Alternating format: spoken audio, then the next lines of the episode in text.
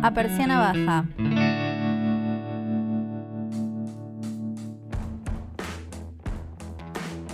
Hola, bienvenidos. Esto es A Persiana Baja, un podcast de moda nacional. Mi nombre es Paula Castro. Yo soy Lucia Staropoli. Yo soy Julieta Omil. Hoy vamos a, a, eh, pegarnos a la agenda argentina y vamos a charlar un poco sobre el BAF Week, la Semana de la Moda en Buenos Aires. Lucía. El Buenos Aires Fashion Week, Esa. edición 2018, que apunta a todo, obviamente, la moda, lo que va a venir el primavera-verano 2019. Bueno, ¿qué podemos decir del BAF Week? Yo la verdad que fui, en mi experiencia personal, fui varias veces. Eh, he ido como prensa, fui como invitada, fui como en las gradas, estuve muy lejos, muy cerca, en todos lugares. El BAF Week más o menos empieza desde el año 2000. Eh, lo or- organiza Kika Martelli, que es una persona que se- de repente agarró y dijo, bueno, vimos que no había ninguna semana de la moda y que ningún diseñador, no había ninguna propuesta para que varios diseñadores presenten sus propuestas y que haya gente que lo que compre, que en realidad, si vamos un poco a la esencia de la semana de la moda, es así. Es diseñadores que presentan, o sea, es un espacio por el cual un diseñador presenta su propuesta para los compradores que estén como tengan la novedad o la primicia. Y la editorial. También la editorial. Que arranque en el año 2000 con el boom del diseño de autor en Argentina tampoco es tan casual. Supongo que antes por ahí no. No, No, aparte había- se veía que había ya Semana de la Moda en Nueva York, todo lo que son de las grandes capitales que están hace más de 10 años, casi ya 20 creo que está en hay Fashion Week en la Nueva York, la de Milán y todo. Y bueno, no se quisieron quedar atrás. Tuvo bastantes cambios, debo decir, eh, a lo largo de todos los años. Antes capaz había marcas las que son las consagradas de ahora. Antes capaz estaba eh, Tramando, estaba Churba Solo, estuvo Ramírez. Todas las grandes marcas pasaron por el BAF Week al menos una vez. Lo que, lo que estuvo pasando últimamente con el BAF, que yo lo vi en carne propia, es que hubo como que fue cayendo en la organización y se fue haciendo notar. Entonces de repente, por ejemplo, la prensa se empezó a quejar de que no había espacio para ellos, no habían lo que son las eh, habitaciones en donde vos puedes ir y editar y tenés conexión a internet. Estaba como que se puso un poco más como nepotista en el sentido de que solamente algunos tenían como la primicia total. Se cambió de organización hace unos tres años, que fue un año donde no se hizo el BAF, porque estaba todo mal. Kika Martelli se fue y ahora está Julieta Espina. ¿Qué es Julieta o Juliana? No sé Julieta si- Espina. Julieta Julieta Espina. ¿no? Que es la nueva directora. Y ahora como que también el gobierno de la ciudad está como metido, entonces como que pone un poco de plata o, y pone un poco Es de un inversión. evento cultural, claro, está bueno eso. Es como un evento que forma parte de la agenda del gobierno. Y hace que sea gratis. Antes se pagaba para ir al BAF. Para entrar al BAF y para ir a ver los, los desfiles. Pero aclaremos que es la entrada al predio es gratis. Sí. Pero si vos no estás invitado a un desfile, a una pasada, vos podés hacer una cola eterna que arranca 17.000 tremendo. horas antes y es hasta llenar la sala.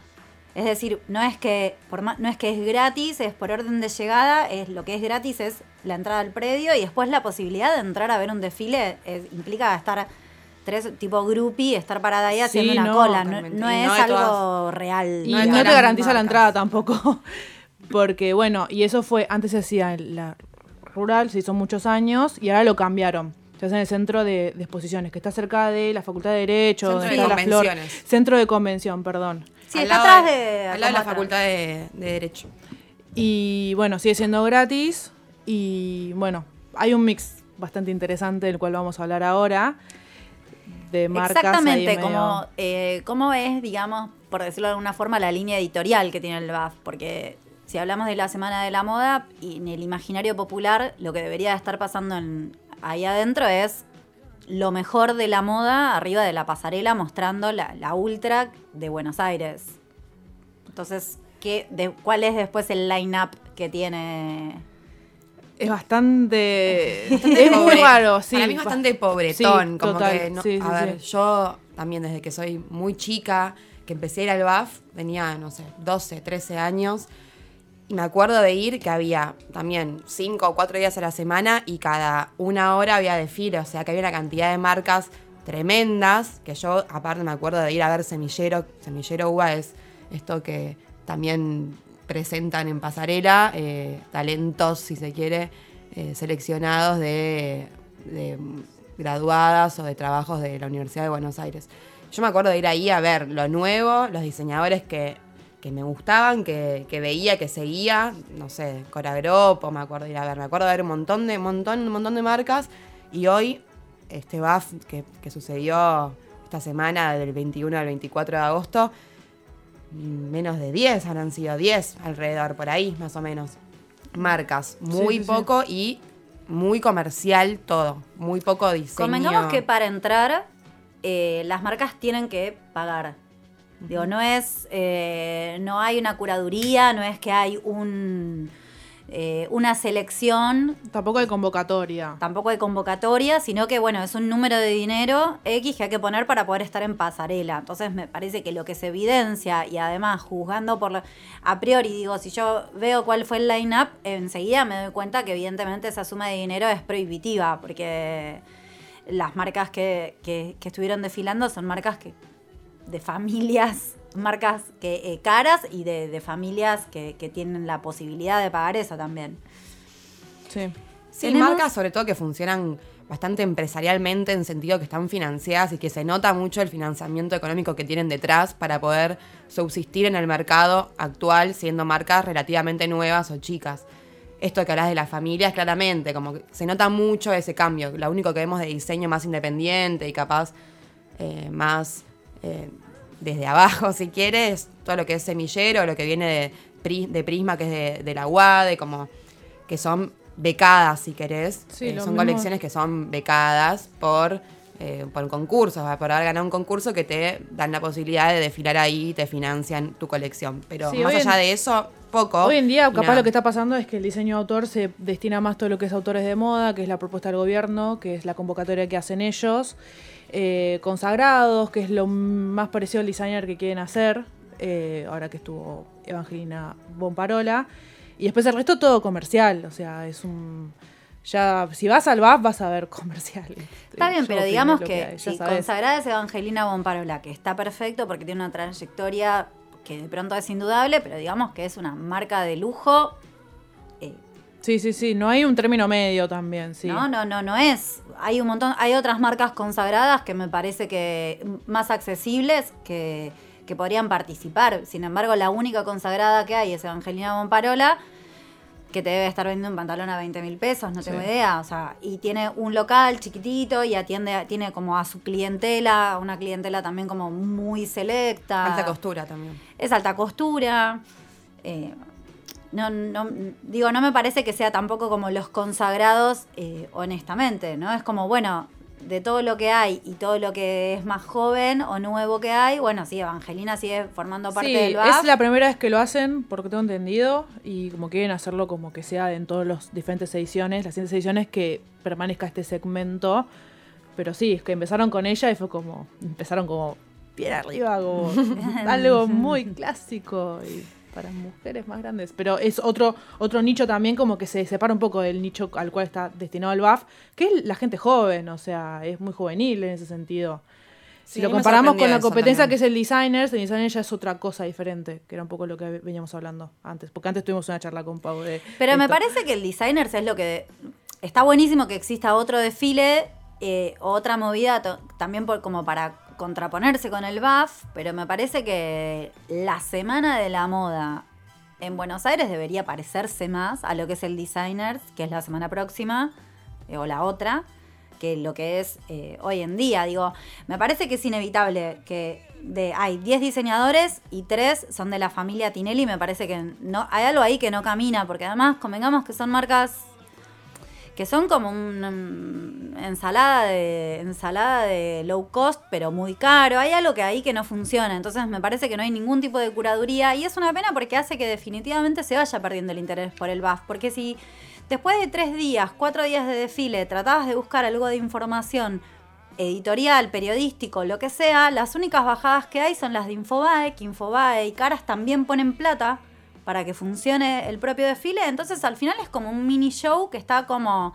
eh, autofinanciado y no se entiende bien para qué. Digo, ¿cuál es el objetivo? Si se perdió la esencia misma que es realmente seleccionar o, mostrar lo mejor que tiene para mostrar Buenos Aires.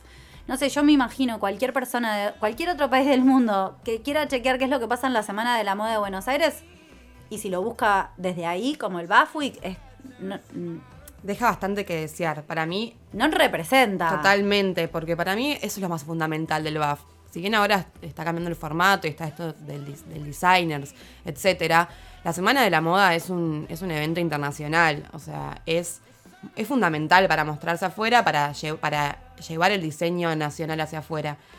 Como nosotros también vemos, no sé, la Semana de la Moda en París o en Milano, la vemos, la, la miramos, la Sí, chusmeamos para ver qué está sucediendo en otra parte del mundo. Es tu carta de presentación también. Sí. Si bien si bien en el formato puede cambiar hoy, el BAF, el BAF, la Semana de la Moda en cualquier capital del mundo, es importante. A mí me, la verdad es que me dejó un gusto bastante amargo esta que pasó porque me pareció bastante, bueno, habla también de un momento... es eh, un momento so- bastante crítico también. complicado sí. para la sociedad también, ¿no? Como que bueno, que acceden, no solamente que hay muy pocas marcas que acceden a poder pagar para participar de este evento, ni hablar de que es carísimo participar de ese evento, más allá de que pagues, o sea, bancar toda la colección y toda la apuesta y todo, etcétera, es una fortuna de plata que tenés que poner de tu bolsillo para prensa únicamente, porque es prensa el BAF, es cámaras, gente que va a ir a ver y es publicidad, es ir a mostrar eso, ni siquiera hay una chance de, de poder vender, o sea, es una inversión enorme para mostrarte, hace que sea súper excluyente también y exclusivo, si se quiere. Entonces, me parece, me parece que habla un poco de eso, ¿no? Que haya tan pocas marcas que estén mostrando y que las pocas marcas que se muestran son marcas, ni hablar que son de la familia Tinelli, muchas, sino que no representan para nada lo que está sucediendo en Buenos Aires ni en Argentina. Habla también, bueno, es un, es un evento financiado por grandes grupos económicos también, como que bueno, también entendiendo un poco desde adentro cómo funciona, no me sorprende, pero no deja de, eh, de como de generarme un gusto amargo. Sí, también es, a mí es una forma, una especie de velo, si se puede decir, como que acá no pasa nada o como que no, está todo bien y la moda se sigue financiando y la posta es que no, no está La pasando directora eso. es eh, la esposa de Augusto Rodríguez Larreta. Podría, eh, digamos, hay, hay un trasfondo muy político. Hay un, hay un, para mí el gobierno de la ciudad sí está muy metido, lo mismo en los años anteriores, sí, sí, sí, sí. podría tener, siendo, eh, estando financiado o teniendo que ver tanto el gobierno, podría realmente tener un, un mínimo de corazón, porque es como que la sensación que da es que si entras en el número estás adentro y si no, no, y no me importa lo que estés haciendo o lo que no estés haciendo, como no hay, digo, podría haber un poquitito de, de- también de sentido común, porque para mí no hay nada que... Si no hay ninguna atractivo, si la edición anterior no se hizo por falta de fondos y la edición siguiente es mala La verdad que la, la de verano dijeron, yo no fui y dijeron que sí, que fue muy...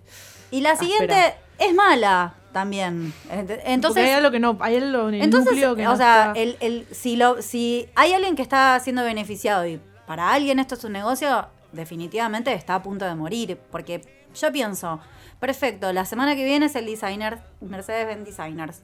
Bueno, hay un montón de marcas que van a poner las modelos, están poniendo la colección y van a poner también de su bolsillo todo lo mismo para instrumentar un desfile que tranquilamente podría haber sido en el Bafwick. Entonces hay una diferencia de plata que están poniendo, evidentemente, solo por decir que es en el Bafwick, que me parece que lo que hicieron también, no sé, yo me imagino, no estoy, o sea, no sé si es así, pero yo me imagino que, ¿entendés? Los que están diseñando y los que los diseñadores eh, armaron un partido, ganaron las elecciones, o sea, nos vamos todos del BAF. ¿Qué vamos a ir a ver? Ginebra, Valdés, Madness Clothing. Madness Clothing. Tenemos ahí como- el trío Tinelli. sí. Los tres primeros días estaban solo, eran solos de Marcelo. Él estaba muy empilchado igual, ¿eh? me, me pareció bien. Después estuvo. Queda totalmente dibujado el semillero uva también, porque lo que me pasa también es que el semillero que a mí me gustó la pasada del semillero, me gustó particularmente la de Relé, Sí. eh, me gustó particularmente. Me parece que termina quedando muy desdibujada, es como no tiene ningún espacio, porque si vos entrás a ver qué es lo que pasó y qué es la prensa, la prensa termina siendo quiénes fueron a cada uno de los desfiles. O los Ni looks de los que fueron. Sí, sí, sí. los looks de los invitados. Entonces es como. Después, además de unas pasadas donde el diseño está totalmente relegado, porque digamos que Ginebra no es que se destaca en diseño, o Valdés también es como, no sé si tiene un diseño propio de autor reconocible, digamos, es una persona que, estoy siendo muy amable, estoy siendo amable, pero Em, no sé si es, reconocible, digo, cuando sale la pasada del semillero no se entiende. Sí, O sea, porque para se mí- hace tanta la distancia que queda totalmente desfigurado. Es como, ¿qué hacen estas personas acá? No, lo metieron en el medio como, bueno, hay un huequito. Pero y- Claro. la- lo triste es que es, literal, ¿no? Es lo que estamos hablando, es esto que decís vos de el velo, ¿no? De la careta que, que mostramos hacia afuera. Porque claramente se nota, sin buscar mucho, la falta de interés. Se Y le la falta de información, la o sea, falta de información, semillero- la falta de interés por, la, por el diseño emergente, por las marcas que, que están intentando hacerse un lugar en el mercado. Es una careteada para mí, y lo voy a decir con estas palabras, enorme, porque voy a hablar de mi experiencia personal. Yo el año pasado, junto con dos con, con mi marca, con dos compañeras más, ganamos también el semillero y nos presentamos en el BAF Week del 2016. Y yo puedo decir, eh, porque lo vivimos, que es una vergüenza. Es una vergüenza porque es una careteada tan grande, porque el semillero básicamente es un concurso en el que se presentan las eh, tesis, si se quiere, del último año de diseño indumentaria de diseño indumentaria, perdón, de la Facultad de, de Diseño y Urbanismo, la FADU de la Universidad de Buenos Aires, y se seleccionaban dos ganadoras por año. Ese año ganamos nosotras y eh, supuestamente es una bancada del gobierno y una bancada de, eh, ciertos grupos económicos, sobre todo, que financian el BAFWIC para que, para becarte, si se quiere, para financiar una colección y que la presentes y te dan prensa y te in- insertan en el mercado y es una es un, un premio bastante importante porque te mete, siendo ah, estudiante, en las grandes ligas, si querés. ¿Qué, qué es lo que sucedió? Nosotras, bueno, voy a hacerlo concretamente. Había cierta plata que nos habían dicho que nos iban a financiar una colección, nos la pagaron un año después de haber terminado el, el desfile. O sea, es una locura. Es una Como que lo locura. financian, ¿Te lo, pero pagaron que lo infla- pagan. ¿Te lo pagaron inflacionado? Claro que, claro que no. O sea, Con el dólar a cuenta. claro que no. Pero lo que, más allá de eso, es, es decir, que claramente se nota la falsedad de todo esto. Es un, es un, una maqueta de madera balsa, de algo que no, ten- que no es. Es, una, es un grupo económico que está bancando a las marcas que quiere bancar, porque son las que son sus amigas y sus amigos, los que son los dueños de esas marcas también muchas veces, o las que pueden acceder económicamente a bancar todo eso te dicen que hacen un semillero y que, y que fomentan el diseño independiente, el diseño alternativo, el diseño emergente, qué sé yo, no te dan ni lugar en la prensa, no ves en ninguna nota que veas del BAF Week se ve muy claro, el- no se da importancia al, Sí, es- al semillero ni a lo que fue Prisma, que es de, de la UADE. Y mismo, tampoco se, es un. Juegan con, tu laburo también, porque te hacen bancar toda una colección a vos, siendo estudiante, teniendo dos pesos con 50 para hacer una colección, que la haces porque te dijeron que ganaste, no porque la haces porque podés o querés. Ganaste un premio y te dicen, bueno, te vamos a financiar una colección, bueno, buenísimo, voy a aprovechar esta oportunidad, haces una colección que cuesta un montón de guita, un montón de guita, y no te la pagan. Te la pagan un año después, en un país como el que conocemos, donde la inflación es tremenda. Es una falta de respeto total y absoluta. Y no solamente hacia las diseñadoras, sino hacia afuera también, porque se nota, porque es esto que vos decís, es el velo que se ve, es una careteada, no hay... mu- le sale mal, le sale mal porque porque son muy básicos, porque se nota mucho cuál es su interés económico también para mí. No sé qué opinan ustedes, pero Total- totalmente, sí. También es eh, por ahí subestimar demasiado al, al espectador, porque sin ninguna duda va perdiendo interés y el hecho de que también eh, en, primera fila estén cientos de blogueras que están tirando la información eh, en vivo por Instagram y que vos podés ver todo automáticamente, también es como, hay una parte de lo que era el BAFWIC, que era esto de presentar de forma privada hace en otra época, que dejó de existir, listo, esto se perdió. Bueno, entonces, ¿cuál es ahora el valor? Es como, es un evento que perdió por completo, es un evento como, perdió la ética y... eh, perdió la ética, digo, como que Definitivamente, si el gobierno debería estar apoyando a pequeños diseñadores y debería de fomentar eh, una industria respetuosa y debería fomentar val- el valor del diseño también para llevar afuera, para mostrar diseñadores que valen la pena y todo el tiempo se está hablando de los diseñadores, de que en Argentina hay muy buen diseño, pero después eso es como imposible de movilizar por un montón de razones. Entonces, me parece que simplemente es como el fin, es como el suicidio de- del evento en sí mismo, es perdi- pierde el interés. Ir al evento no tiene sentido porque no se puede ingresar, no se puede acceder. Las fotos, hay más fotos de los que fueron a, tipo, hay más fotos de los de las actrices que fueron, hay, viste, es como, hay más fotos de Dolores Fonsi, de Violeta Ortiz Berea. Del, del- evento que en la misma cuenta. ¿no? Claro, Sí. que de qué fueron a ver. Es, es muy curioso eso, me parece que Sí, sí, sí, sí. está totalmente desdibujado, totalmente desdibujado. Y me da pena porque ah, dentro de todas las pasadas, hay pasadas que me parece que estuvieron muy bien y que me parece que estuvieron bien, ¿viste? Y entonces es como también el esfuerzo de los que sí pusieron y también intentaron estar ahí o se esforzaron por estar o lo que sea o que eh, participaron, también es como irrespetuoso hacia ellos, ¿no? Queda como totalmente perdido. Qué obsoleto, sí. Para mí el concepto, pensándolo así global, el concepto de la Semana de la Moda va a morir igual. eh, está cantado, pero no solamente nacional, internacional. Ya se está viendo de que a las marcas de alta costura de Milán o de Nueva York no les está rindiendo frutos, de todas formas. El formato tradicional de poner guita, bancar modelos, productores, estilismo, todo. De hecho, por ejemplo, eh, Gucci decidió que ya no va a hacer los 8.000 desfiles que hace todo el año, porque no le rinden, no, no saca ganancias. Todo va a apuntar a hacer como lo que hizo Jasmine Chevar. ¿Qué que hizo Jasmine Chevar? Jasmine Chevar era que Jasmine Sí. Chevar hizo el desfile virtual. Todo va a apuntar a eso. Es algo que ya está cantado y bueno. Hizo un desfile, el desfile virtual como una novedad. El desfile virtual fue eh, en realidad una pantalla gigante, un cine, mil espectadores, mil eran una cosa así. Sí. Y el desfile pasaba por la pantalla, es decir, no estaban las modelos en vivo, entonces esto permitía además, obviamente con una edición, que vos veas como a la modelo pasando de derecha a izquierda, ¿no? Y, y a veces de pronto como... de- en y de- 360, en el 360, centro y con frente. efectos.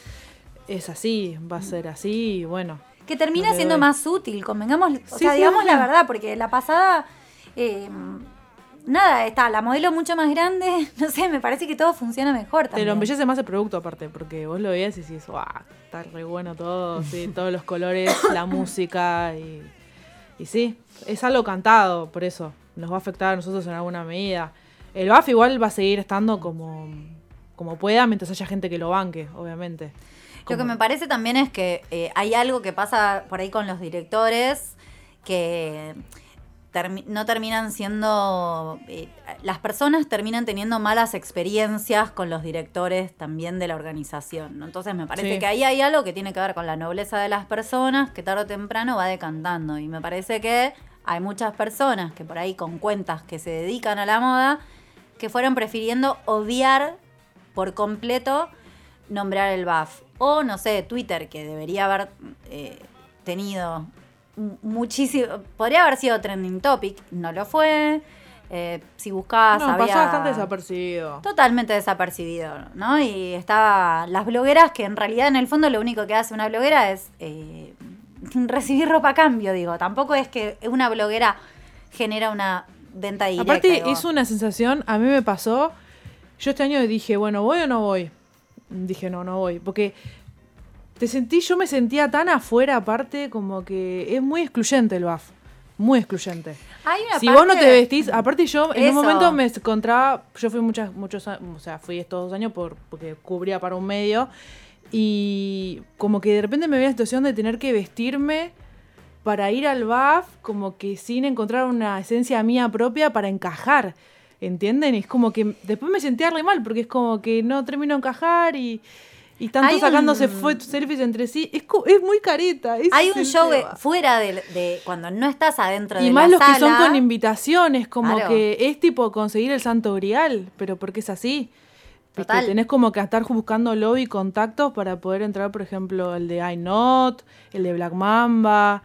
Entonces Pero- decís, ¿para quién está entonces? Hay, hay gente que va a estar en el espacio. Y a sacarse la foto. A sacarse fotos, a estar vestido Cool. cool o como Sí, le sí, parezca, o excéntrico, o llamativo, que no termina no entrando a ningún desfile sin ver absolutamente nada. Además también, por ahí, porque una persona que nunca fue a ver un desfile, hay un pequeño dato que por ahí se le pasa por alto, que es, un desfile es algo muy corto, ¿no? Como si vos tenés, tenés que tener muchas pasadas para que el desfile dure 20 minutos. No, no hay chance. Eh, un desfile es algo muy corto, no es Dura vos seis estás- minutos. Sí. Claro, un desfile es Aproximadamente, cinco o seis minutos. nada. No mucho más. Es, te diste vuelta, te acomodaste las medias y el desfile terminó y ya están todas- todos los modelos en pasarela y listo, se fue. Entonces estás tres horas haciendo la cola para entrar a ver algo que dura seis minutos. Es peor que Disney, porque Disney es más emocionante, ¿viste? Es como... Disney a menos claro, es, este, es la emoción. Pero sí, eh, está esta dicotomía que te sentís excluido. Para mí no es dicotomía igual, para mí es directo al Pero no. sí. Es como- Aparte, el tema es que va mucha, va, también lo veo así, en el sentido de que la influencia que le das a personas más jóvenes, porque la cantidad de chicas que van todas reluqueadas, tipo pibitas de 14, 15 años, buscando que alguien le saque, viste, porque ahora como que se puso de moda esto de que te saquen la fotito y la suban al Instagram, todo lo que hacen las, las blogueras con los, los looks del BAF. Y como que hay muchas como que se pasean, ¿viste? Y como que una decepción después, aparte hacen la fila, algunas la sacan. También tienen mucho derecho de, de- de exclusión, o sea, hay gente que no te no la dejan entrar. Y hacen como medio ahí un... La casa se reserva el derecho de admisión. Total, eso recontra pasa. Bien, de, vamos a hacer- hacemos una pasadita sobre de las marcas que nos parezcan que Sí, dale, Podemos nombrar, nombrar primero cuáles estuvieron, que no son tantas, para que a- dar un pantallazo. Y Sí, estuvieron. Bueno, eh, la apertura fue de Ginebra, que fue un día antes, generalmente se día antes y día después, apertura en diferentes lugares. Ginebra en Gardiner, en Gardiner. Gardiner, que es un O sea, restaurante. increíble. Con Noventas, noventas are back. Con invitación. esa- o- eh, Era más tinte. era con invitación únicamente. Bien. Solamente voy a decir qué me pasa con Ginebra. No entiendo qué están queriendo hacer y creo que hay prendas que ya tienen que salir del closet de Ginebra. Basta de la chaqueta de cuero con tachas metida con prendas astreras. Basta, de verdad. Lo que Ginebra para mí lo que hace es un negocio que evidentemente le funciona y fin de la historia, es un negocio. Es un negocio que busca cómo vender mucho. No, me parece que Ginebra es una de las razones por la cual creo que Ginebra no digo, no siento que debería formar parte de la Semana de la Moda de Buenos Aires porque no me parece que represente una propuesta pensada con, con una con una, una intención de diseño, con un me parece que es como una especie de low cost de cualquier otro país, pero carísima. Esta temporada igual metieron varios elementos morfológicos que están buenos. Y un intento de ser como un poco de- del pozo. Lo, lo vi yo en la página web. Tops que son como asimétricos, de un- o sea, asimétricos y que tienen como unas costuritas, Estás unas alforzas. mucho amor. Para- No, pero por eso, pero, ¿qué, me pasa? Yo veo, ¿no? Página 1, página 2 te pone lo más lindo. Lo que es magenta, los tops, que le dicen que puso camisa en la página web, no sé por qué. Ya está, no pasa nada.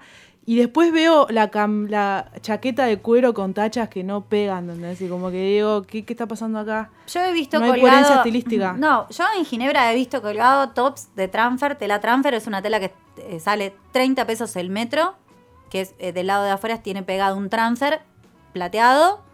30 pesos el metro. ¿Y a cuánto estaba? No importa, mil. No o sea, no importa, es una tela de disfraz. Eso. O sea, no importa, es una tela que está junto con el payet de disfraz, no el payet de lentejuelas Sí, sí, de verdad. sí. Digo, es una tela que no es tela. Que está buenísimo. Digo, me parece que si ellos encuentran un cliente, también es como. eh, hay un momento en el que el que está pifiando es el otro. Porque si ella estaba vendiendo eso y la gente se lo compra, bueno. Sí, ¿viste? la realidad igual ¿no? es que Ginebra hace tiene cuántos años tiene, cinco años como mucho, con toda la 2012, furia. sí. Con toda No la furia. vieja la marca, sí. Ginebra surge siendo la marca de Mica Tinelli, o sea, surge así. Sí, sí, Se sí. conoce a partir de eso, no y no al revés, no es que es una marca que después descubrimos que oh, casualmente la diseñadora o la dueña es la hija, es Mica, no, no, no, es al contrario.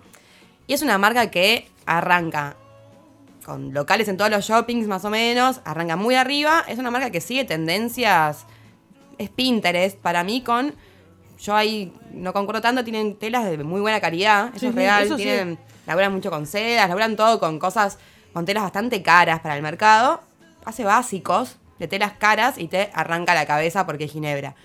Totalmente, después quien Ahora bajó un toque igual los precios, ¿eh? Porque antes era, antes era irrisorio y no podías creer y no, no te hacía la cabeza el cálculo. Yo vi hoy la página y Sí, no está, ahora no están. Hubo un año que Porque- aparecieron unas calzas a 13 mil pesos. Después del episodio ese, como que se Unas dio cuenta de dijo, tengo que 13.000 bajar un pesos". toque, un cambio y ahora más o menos, no te digo que es lo más barato del Sí, mundo, pero de todas maneras bajó un poco tiene el cambio. sus, sus, consum- sus consumi- co- consumidoras Sí. eh, muy instaladas también me parece, como que es una marca que no que obviamente le apunta a un público que puede acceder eco- económicamente a sus, a sus prendas y que en estos momentos de crisis es- está bastante estable, como Jazmín Llevar, por ejemplo, como María Cher, son marcas que no titubean muchos momentos de crisis, lo, lo digo porque laburo con muchas de esas marcas y la realidad, haciendo un, yo voy haciendo un estudio con las, con las marcas con las que trabajo, con marcas más chicas y marcas más grandes, las que están cerrando todas las marcas son las, las más chicas, las pymes, las,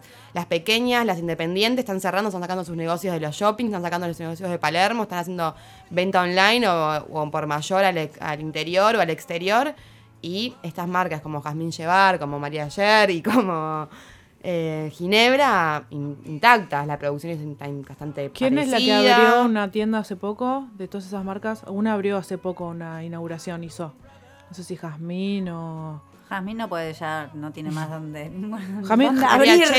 Es la que tiene eh, enfrentados, ¿no? En- Sí, en María Palermo. Cher abrió uno en Palermo. Esa, al María lado de. Jazmín. María Cher era, sí. Bien. Pero bueno. Después Eso tenemos fue- la marca de la hermana, ¿no? Tenemos a Mika y a Cande. Después vino en realidad Valdés. Ah, lo está, este, me estás haciendo el line-up en orden. Entonces, o como el Lollapalooza, obvio. Perfecto. Así, line-up. Después vino Valdés. Valdés. ¿Qué es Valdés? decir de. Valdés? Valdés es la marca. Es la marca que tiene ella con su socio, De Guillermina Valdés. Guillermina Valdés, con el socio que no me... Fabián Paz.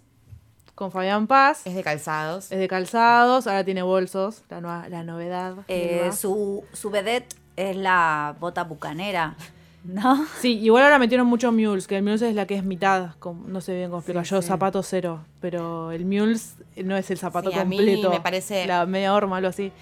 Esto es muy subjetivo y muy personal, pero parece un espanto esa marca. Por favor.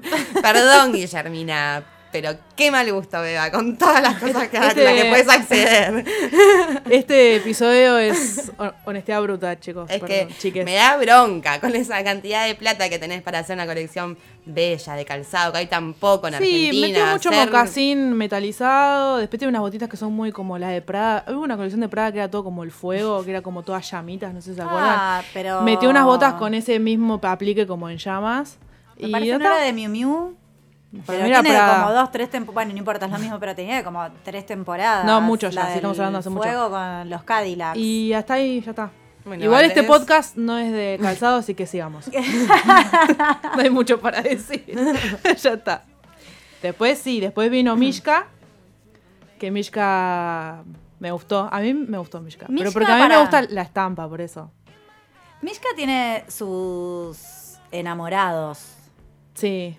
Mishka, estamos hablando de los zapatos. O estamos Pero ahora tiene también. Hace ah, bastante. hace- Hace metió, está metiendo tiene unos. colección. Sí, colección. Bien, tiene colección. Mishka para mí lo que logró es, tiene también precios bastante prohibitivos, pero fidelizó a sus clientes, ¿no? Viste que están Ah. las, las locas de Mishka que solo se compran los zapatos ahí. Me parece que eso, bueno, ya Tiene una identidad bastante interesante para mí, como que rompe también con otras marcas tradicionales de calzado y de indumentaria también, como que su estética y su identidad de marca es bastante buscada, por lo menos o lograda y reconocible, es muy mishka todo lo que hacen. Ahora capaz... taco, Pasa que acá, sus- el tema de acá en Argentina, del, de todo lo que es el tema de calzado, es que también como que hay dos o tres que se instalaron. Estamos hablando de un Sarcani o Paruolo, que son como los que están allá arriba. Y como que también tienen como clientas fieles. El tema es que lo que pasó con ellos es que empezaron como a decaer un poco en la tendencia, porque Sarcani tampoco está sacando mucho, así que no decís, "Oh". Y ahí de repente viene Mishka, que es como que son las primeras que se hicieron calzado de autor. Porque sí, me parece que las otras lo que tienen es que en hará dos, tres años, cuando fue el boom de el scratch al copiador, ¿no? Como que de repente surgieron un montón de, de blogs o de cuentas que lo único que hacían eran como buchonear de dónde se habían copiado el calzado y demás. Me parece que Mishka salió bastante limpia de como todo Y es que ahí vinieron nosotros y apuntan a un público más joven, entonces más es más Instagram. Mishka, Y también me parece que el zapato de Mishka es como por ahí un poquito más difícil, por decirlo de alguna forma, ¿no? es en, Vos en Sarkani podés comprar unas cosas horribles con pelo, peluche, no sé qué, pero también podés comprar un zapato más normal.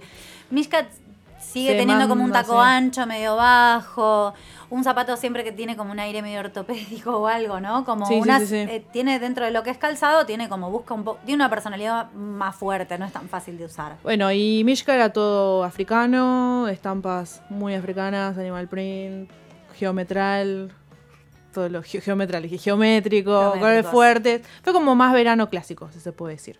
Mucho verano clásico en todo lo Sí, mucho Abu- verano Me clásico. aburre que sean tan literales que primavera y verano se le vienen, se le ocurren flores y playa. Me aburre. Me aburre eternamente. Estoy cansada de ver colecciones de primavera-verano con flores y temática playa. Por favor. ¿Querés una en la montaña? No un sé, verano una en el pro- bosque. Algo un poquito más. Una, Sí, ¿no? Un Una- vuelo. un- Me gusta que se instale el turbante, eso sí. Me Claro, bueno, pero el turbante lo vimos en Mishka y lo vimos en Mila Cartey. Exactamente igual. O sea, Sí. plantean la misma estética todas. ¿Qué está sucediendo? Bueno, Esto Mila me- esto Cartey medio- se le pega también un poco, o sea, son marcas que están un poco... Son marcas híbridos, sí. Para mí me pasa con Mishka, Mira Cartel y las Pepas que son como lo mismo. Me encanta igual, ¿eh? Sí, me Mila encanta. Cartey me encanta. Mila me Cartey, encanta, me para mí, la joyita de, del Total. buff, si se quiere, porque Sí, fue... Mila Cartey siempre Es una marca que está bastante instalada ahora y que podamos, podemos dar fe que es una diseñadora que arrancó también bastante tranca y se fue haciendo conocida porque tiene un desarrollo de estampa muy hermoso. Sí. Totalmente. Eh, una construcción de prendas muy hermosa, una propuesta de colección muy linda, como unos armados de, de universos y de climas y de temporadas Es y de muy colecciones. naif, es muy lindo. Esta colección fue inspirada en la vida acuática, por lo que vi era todo como cenitas. eh, Era en la vida acuática porque para mí se me vino lo primero que, cuando vi que era la vida acuática, lo primero que se me vino fue obviamente la peli. Obvio. Pero era- solo tomaron el nombre. Sí, no, solo tomaron el nombre. Solo, solo tomaron el nombre. Mala es pasada. muy y costeño, como muy de las costas medio Sí, sí. europeas, así como. Los muy- mariscos y. Pero sí, tiene un universo muy lindo y siempre las propuestas que ponen, la ambientación está bastante linda. Pusieron unas, unas sillas como playeras al costado. Pero tiene algo también Muy medio lindo. pegado con el de Jasmine Chevar, que es, es eh, Hawái, no, ¿qué es? Jasmine Chevar Que era también- One Love, tam- era diferente, pero, también era más como un más jamaiquino. ma- Eso, Jamaica. One Love era como un amor a Jamaica. Y, a- Y pero esto, distintas playas del mundo, como con la misma, un poco la misma esencia, no hubo algo que quiebre demasiado. Después, bueno, ahora sí, Madness Clothing, la marca de la Candy Tinelli. y su amiga Inédito que esté en un buff. Yo pensé cuando conocí esa marca que era que importaban ropa y que la vendían y que can- y que mi Para mí es un era su la cara, pero me di cuenta que la diseñan y que la producen. Es Pinterest. Increíble. Es Pinterest caminando, Madness Es como un. H&M Es H&M y. Forever 21, es Sí, tremendo. tenemos la información de si las hermanas Tinelli tienen algún tipo de formación o si son más autodidactas. Creo que son más autodidactas. No, Son- te juro, no, te tenemos, sabría. sabemos si... Me, si- como eso, me, me encantaría ver Julieta si tienen, ríe. un, si tienen un perfil en LinkedIn o qué, pero me parece no. muy generoso. Y lo puedo decir porque sé que no van a escuchar el programa. Sí, no, escucha Cande. Y si O escuchás. sí, te podría sorprender, te podría sor- No, es una marca como que yo lo que quiso hacer Man de Clothing es acercarse a un público más como el de 47 Street, Muay, dar una vuelta de rosca como. Para mí ni siquiera, para cool. mí es hacer acá un Forever 21. Sí, igual vos ves en la página web y es Argentino. tipo. Es Sara mezclado con Forever 21 con HM. Es que así, es literalmente literal. eso, pero industria nacional. Como no tenés que irte Bueno, a lo que Miami ahora igual de vuelta a rosca para el que no vio eran como modelos, como la diversidad en los modelos. El juego, súper lúdico, Sí, lúdico. Sí, Terminaron con Suave de Luis Miguel, como que. Leí sí, el, el tweet de Marcelo, que Marcelo, su padre, Bancándola siempre ahí, obvio. De Marcelo diciendo que le había parecido muy emocionante lo inclusivo, justo con el programa que hace Marcelo eh, de chicas semidesnudas, él le pareció muy inclusivo y bueno, muy lindo. Nos salteamos, puede ser que nos salteamos a Oveja Negra. Necesitamos Oveja Negra. Sí. Oveja Negra, muy interesante, estuve leyendo un par de cuestiones de Oveja Negra. Eh, fue la ganadora del concurso de Terma. Terma.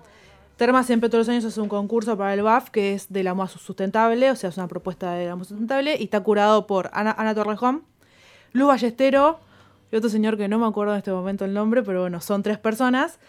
Eh, la ganadora fue Oveja Negra, que la diseñadora Laura Layana. es Laura Layana. Sí. Y. Cabe decir igual, eh, también es una diseñadora de, de la Universidad de Buenos Aires que se hizo tu- su tesis en ese momento, en 2016, que era oveja negra, que es todo sustentable.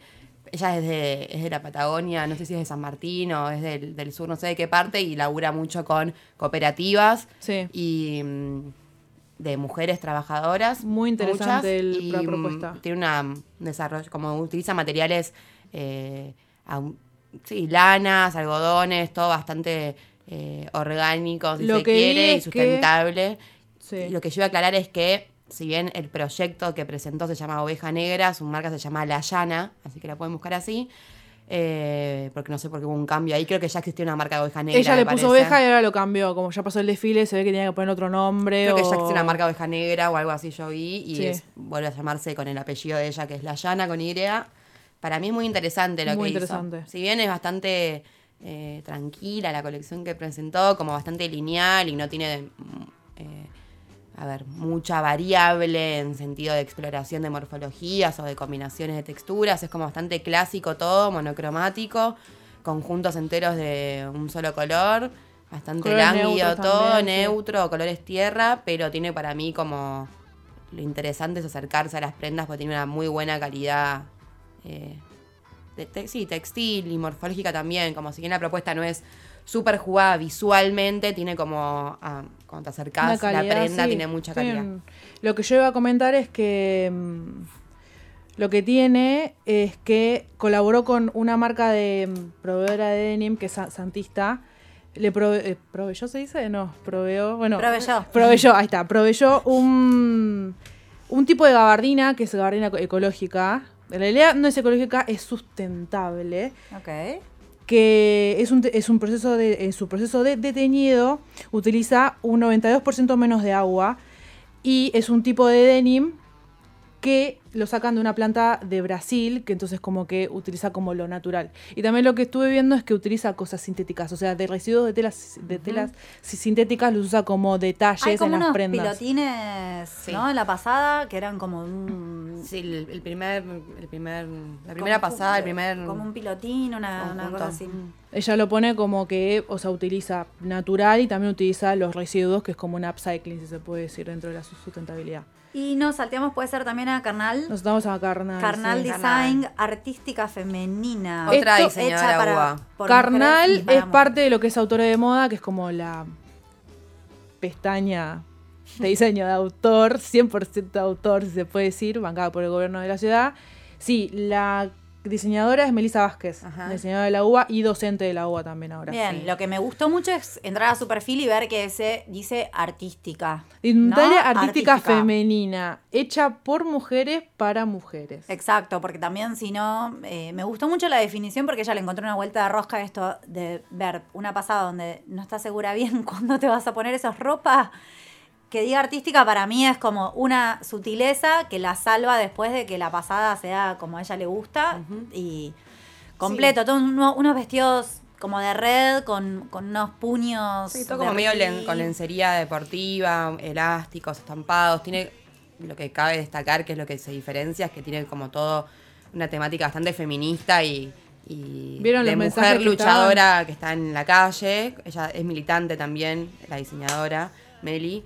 Y mm, apunto también lo que es interesante es que hace ropa a pedido, que eso está bueno porque también no produce de más y produce para por pedido y para cuer- para especificidades de cuerpos diferentes, para etcétera. Para está bueno. todes. Para Tenían bastantes mensajes del aborto clandestino en los. Sí. eh, es, es un, un rib, no sé si era una- un, elástico, un elástico. elástico. ¿no? Que hablaba de Sí, los tenía los como todas las Del bancadas de la lucha cuerpo, sí. El cuerpo es mío, yo decido. Me hace bastante, bastante piola la propuesta de Carnal. Y ¿Qué- estaba Fernando More también por, eh, More. por esto de dis- autores de, de moda de Buenos Aires. Hace mucho no lo veía a Fernando More. Eh, a mí me, siempre me gustó él porque hace ropa masculina, pero tiene una imagen de la masculinidad muy tremenda, disidente, LGBT, que me encanta, chongos súper trabados con suspensores y los bultos y como juega con rompe también esa masculinidad estereotipada y hegemónica que me parece muy divertido y en su colección también como que hizo un juego también con esto no, hombre bueno El género, me encanta que la, la falda kilt en hombre. sí Me encanta. Fue, la- era lo único que había y después estaba Belén Amigo que había, era como sin género, ¿no? Era pero eh, era amigos para unisex, hombre. en realidad. Más Claro, que pero nada. digo, pasada de hombre, la única. Sí. Sí. Que eso también es como atrasamos 10 millones de años, ¿no? Es como no logramos, eh, los viven en otro planeta, no se visten. Es como no puede ser, la, la proporción hombre-mujer ahí es raro. Es como...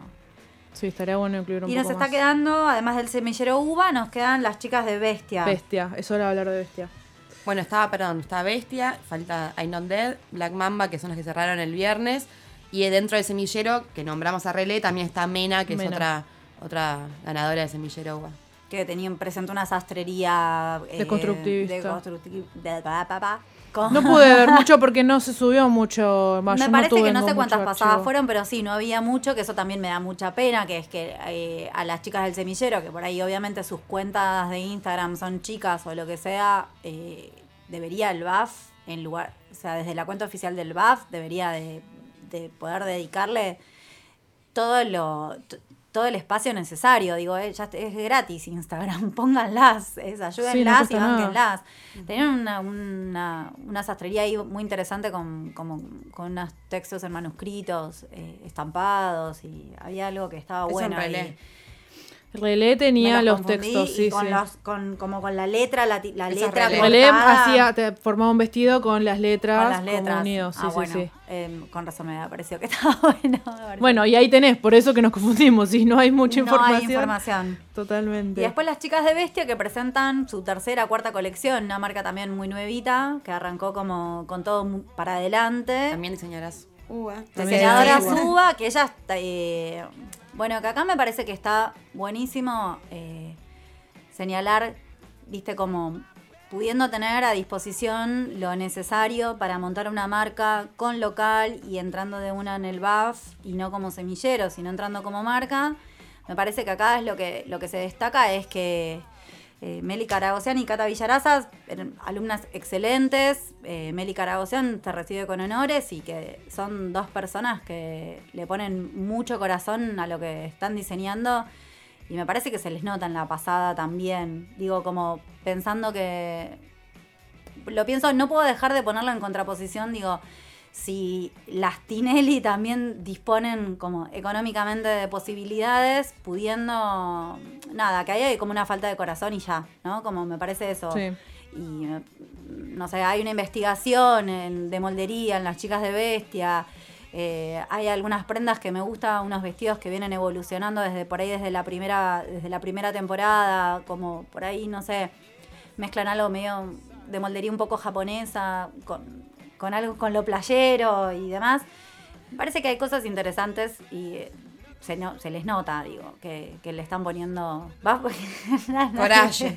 Coraje. A mí Bestia me gustó. Me pondría. Hay algunas cosas igual que. Igual pasa que ya sabes que hay cosas que las meten por una decisión de estilística y como que hacer más pasadas y que dure más. Como por ejemplo. No sé, había como unos vestidos con unas mangas medio extrañas que no sabía si era una bufanda grande con un hueco, no, no tenías mucha idea.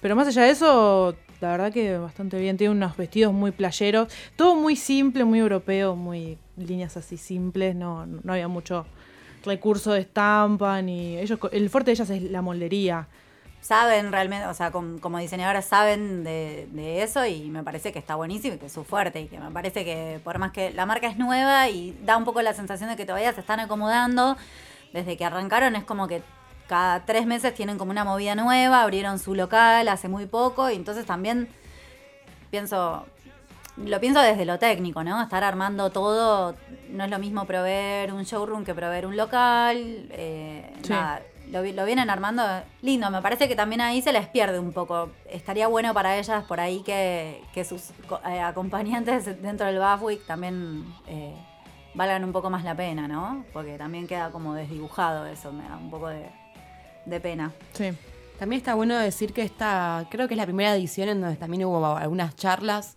aparte de desfiles.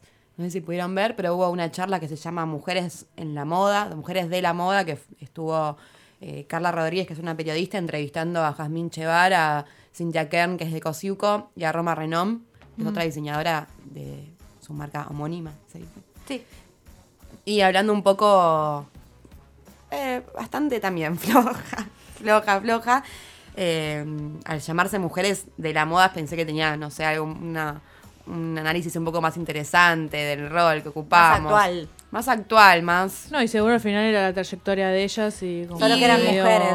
Sí, en realidad pues, les, les preguntaron cómo habían llegado, qué las impulsaba a seguir, eh, si es impu- importante estudiar o no para ser diseñadora, Claro. eh, cómo Eso viven el porque- tema del empoderamiento femenino.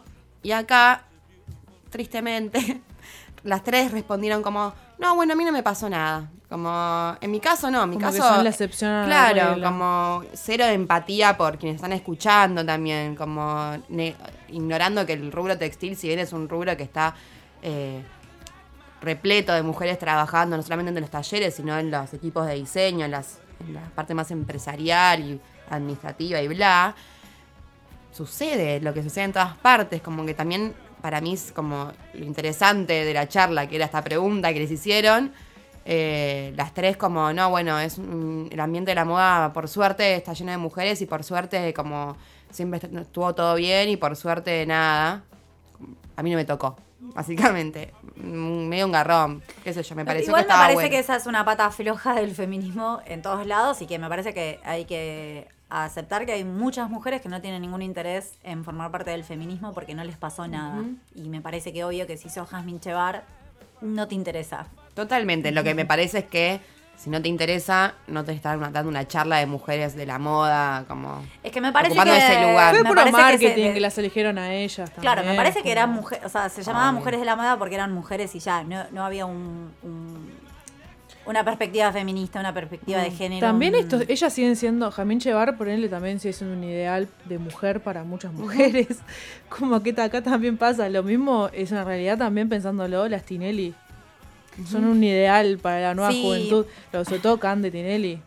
Totalmente, y eso es algo que también está bueno abstraerse un poco, porque en definitiva la Tinelli funciona, la familia Tinelli funciona en lo que es una mayoría eh, dentro de la Argentina, y bueno, eh, está bien, está buenísimo que estemos acá siendo disidentes y, y tratando de, de poner otro punto de vista, pero es innegable que eso funciona, qué sé yo. Sí, sí, claramente no, no, me, no me sorprendió mucho lo que encontré, eso es real.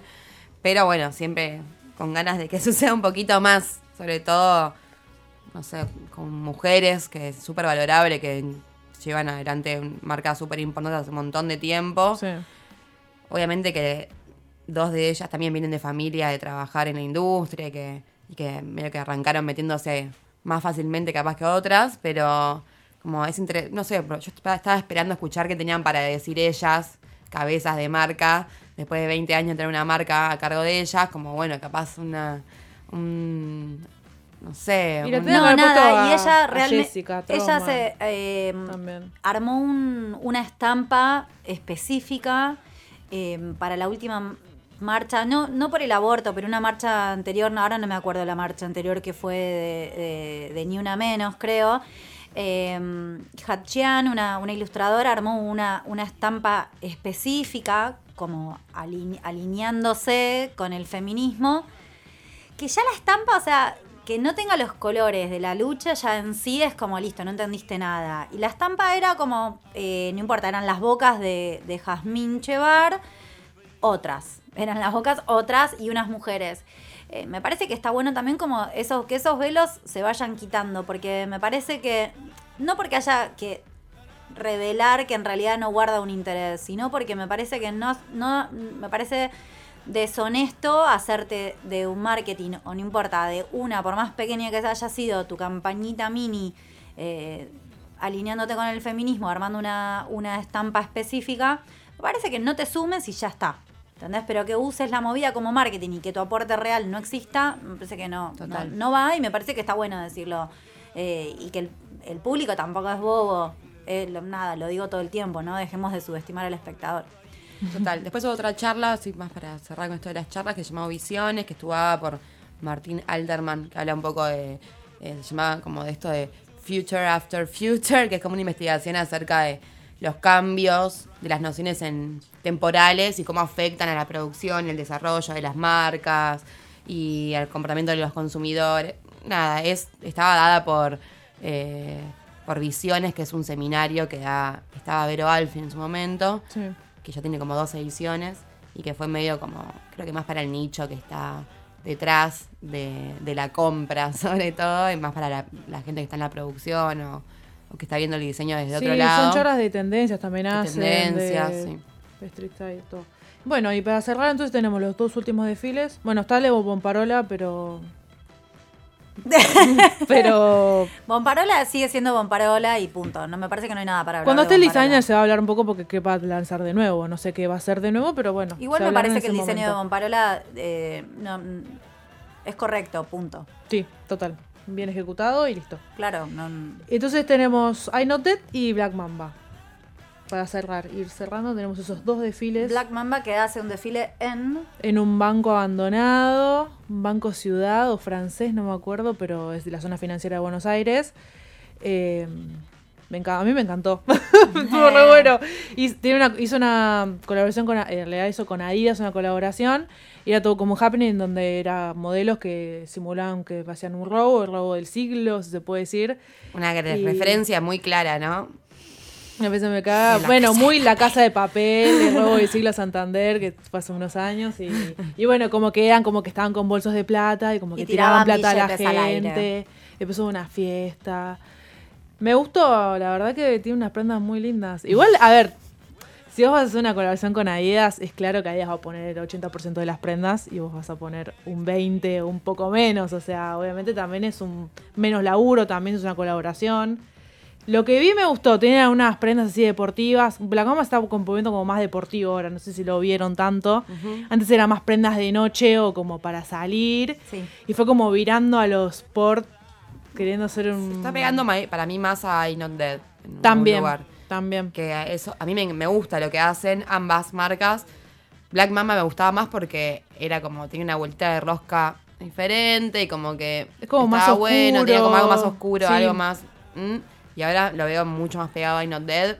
Me aburre, pero me gusta igual lo que hacen porque es ropa linda, solo Sí, que linda ropa. como que Me le fuera a ver dos marcas casi iguales. Tiene unos conjuntos ahí que tienen una piel de pitón con jean, bueno, con denim, perdón, no se dice jean. Eh, el conjunto rojo de Adidas. Sí, tiene me estampa, seduce. reptil, Me animal seduce, print. a mí me está adentro. Si brilla, si tiene textura. y si Lucía hace lo compra. Lucía lo compra. Obvio. Lástima que es caro el Black Mamba, pero bueno. Y así, Siempre dando Terminó. pena a nosotras. y así fue como termina otra edición del BAF Week. Si todo sale bien, seguirá en febrero, como es todos los años. Y si no, bueno. Bueno, desilusión, ¿no? El Bafwick. Mi, mi proponer- es desilusión. No, vamos a tirar, eh, este episodio lo vamos a tirar para los diseñadores que estén escuchando. Autogestión y hagamos algo. Autogestión, claro, y no aspirar a entrar al BAF, ¿no? Hagamos algo, diseñadores, yo me incluyo, Juli también, que también es diseñadora, Paula también. Yo no me incluyo. Bueno, no importa. no me incluyo. hagamos, no- hagamos algo, chicos, chiques. Hagamos Chiques. algo, eh, autogestión y superemos esta, si- esta situación, por favor. Bien, esto ha sido todo sobre la edición sobre el BAF Week. Eh, Mi nombre es Paula Castro. Yo soy Lucia Staropoli. Yo soy Julieta Mil. Nos pueden seguir en redes sociales, en Instagram, en arroba baja.